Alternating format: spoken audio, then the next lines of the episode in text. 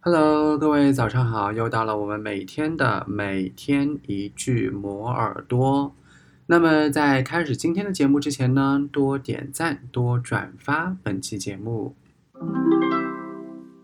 Though social media and messaging apps have taken over some of the roles from email as a form of communication, email is likely to retain an important role for business communication in the future. Though social media and messaging apps have taken over some of the roles from email as a form of communication, email is likely to retain an important role for business communication in the future. Though social media and messaging apps have taken over some of the roles from email as a form of communication, email is likely to retain an important role for business communication in the future.